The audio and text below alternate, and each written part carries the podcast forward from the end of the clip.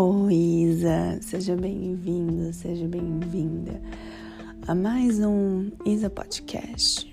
E nesse Isa Podcast eu vou falar sobre uma coisa bem diferente, que eu nem pensei que eu não ia gravar nada sobre, já que estamos no fim da pandemia. A palavra mais falada, eu acho, nesses últimos seis meses, talvez até mais, foi pandemia é isolamento, quarentena e aglomeração. Pode falar, pelo menos você já falou uma vez uma dessas palavras. Eu queria chegar à conclusão pensando numa numa live de uma querida amiga minha que era sobre o certo e o errado. Vocês obviamente não sabem, mas eu acabei de voltar de uma viagem do exterior. Eu voltei nessa semana mesmo e nisso eu tive a oportunidade de ver outros países, né? Outro país, no caso, em época de pandemia. E você pode falar, nossa, mas que irresponsável. Nossa, a gente está no meio de uma pandemia e você faz isso. Meu Deus, que ato não cidadão, né? E eu te pergunto, esse é o tema, na verdade. O que é certo, o que é errado na pandemia? Eu não voltar a trabalhar porque eu preciso pagar minhas contas, ver meus amigos porque eu preciso socializar, senão eu entro em depressão. Existe isso, sabe, gente? No meu caso, um, meu parceiro ele mora em outro país e fazia oito meses que a gente não se via. Ele trabalha em outro país, enfim. E a gente era para ter se visto bem no começo da pandemia e todos os voos foram cancelados. E eu já tinha essa passagem comprada, etc, para ir. As companhias aéreas não iriam me reembolsar. Então eu falei: "Não, quer saber, eu vou. Quem tem um parceiro, uma parceira, sabe o quanto é difícil ficar longe por muito tempo. Então, não me justificando, sabe? Mas quem, por exemplo, só me acompanhou em uma foto, viu uma foto, ficou sabendo o que seja, talvez venha com um julgamento muito pesado, sem saber, sabendo talvez a condição, falaria, ah, ok. Ou alguém falaria, ah, mas você já esperou tanto tempo, por que, que não esperou até a vacina? E eu te pergunto, quando será a vacina, meu Deus? O que, que é certo e o que, que é errado? Se eu fosse ver meu parceiro na quadra do lado, estaria tudo bem. Se meu parceiro trabalhasse comigo, tudo bem eu ver ele, mas infelizmente ele mora do outro lado, então eu tenho que me sujeitar a ficar mais tempo.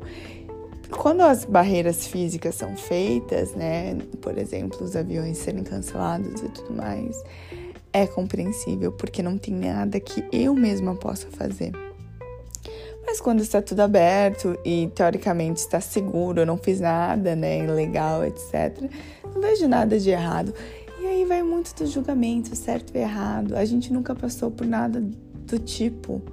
Nunca a civilização moderna, podemos dizer assim, passou por algo assim. E não tem como a gente ficar comparando com outras épocas. Era muito diferente. Hoje a gente tem a tecnologia, a gente tem a internet, muito mais informação do que antigamente. Antigamente, você cruzar para outro país de carroça seria muito mais arriscado do que você pegar um avião em seis horas e estar no lugar. Então eu fico pensando, o que, é certo, o que, é errado, em, que base que a gente está utilizando para definir, julgar o certo e errado, de onde veio isso. E isso é muito complicado, né? Avaliando a fundo, trazendo um pouco de conhecimento para vocês.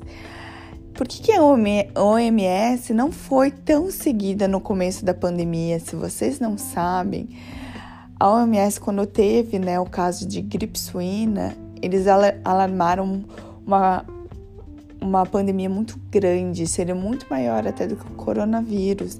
Então, os países gastaram muitos milhões de dólares com proteção, com álcool em gel, hospitais, etc. Vocês podem até dar uma pesquisada no nosso Google. E nada disso aconteceu. E nisso, vários países entraram em dívidas gigantescas, seguindo as orientações do OMS, Por isso, quando a OMS começou a falar sobre o coronavírus, além deles pegarem mais leve, né, porque eles tinham medo de fazerem todo aquele é, protocolo gigantesco, igual foi do da gripe suína, eles alguns países ficaram meio receosos. Será que a gente escuta eles?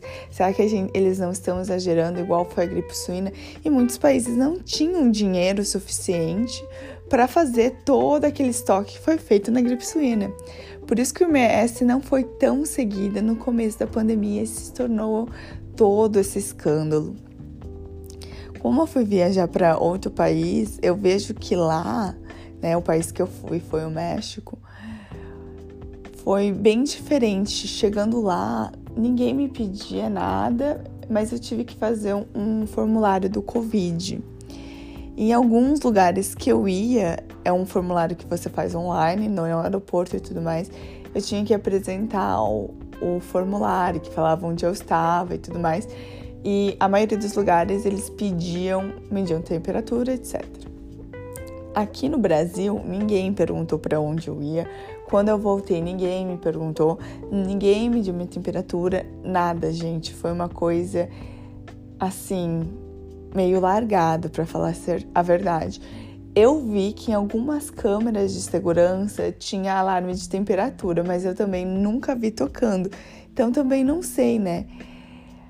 E falando um pouquinho de física, a gente sabe como a potência das coisas, conforme a gente vai dispersando do objeto que a gente está medindo a potência, ela também, a, o calor, né, dispersa. Então eu também não sei o quão preciso seria essa câmera ou seria até esses termômetros de choque. Fica uma coisa bem confusa. Eu sou da área da saúde, então posso dar um pouco de conhecimento sobre isso na questão dessa ideia de precisão e vai de aparelho para aparelho, né? Com certeza. Querendo, não querendo dizer que estamos errados ou que eles estão certos, etc. Porque eu realmente não sei quais são os protocolos que estão sendo seguidos dentro de cada aeroporto e baseado em que orientação, né, está sendo feita. Queria chegar à conclusão que, para mim, foi tudo meio a gente tá no, tiro no escuro. Quem é acertado pega, quem não é não pega, porque não tem muito como dizer. Eu mesmo usei aquela máscara da 3M, né? Super protetora, etc. Fez shield, parecia um alienígena chegando no aeroporto. Mas eu vi muitas pessoas que estavam utilizando máscaras caseiras, né? E os, algumas pessoas utilizando de forma equivocada Guarulhos estava um fervo. Então, assim, eu quis me arriscar. Eu quis me arriscar, não posso tirar isso de mérito nenhum. Eu quis me arriscar, eu sabia de todos os riscos ao viajar, mas eu vi que também, se as companhias estão autorizando tudo mais, deveria existir um pouco mais de cuidado. Os aviões têm uma tecnologia, né, que a cada três minutos, a maioria deles, o ar é trocado é, mas ainda existe essa preocupação, né? O que será que tá certo, o que tá errado?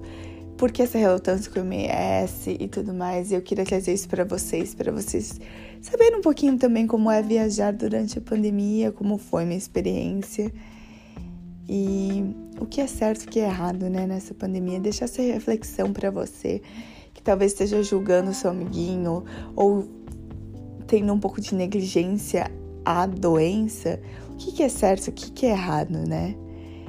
Um beijo e até o próximo podcast.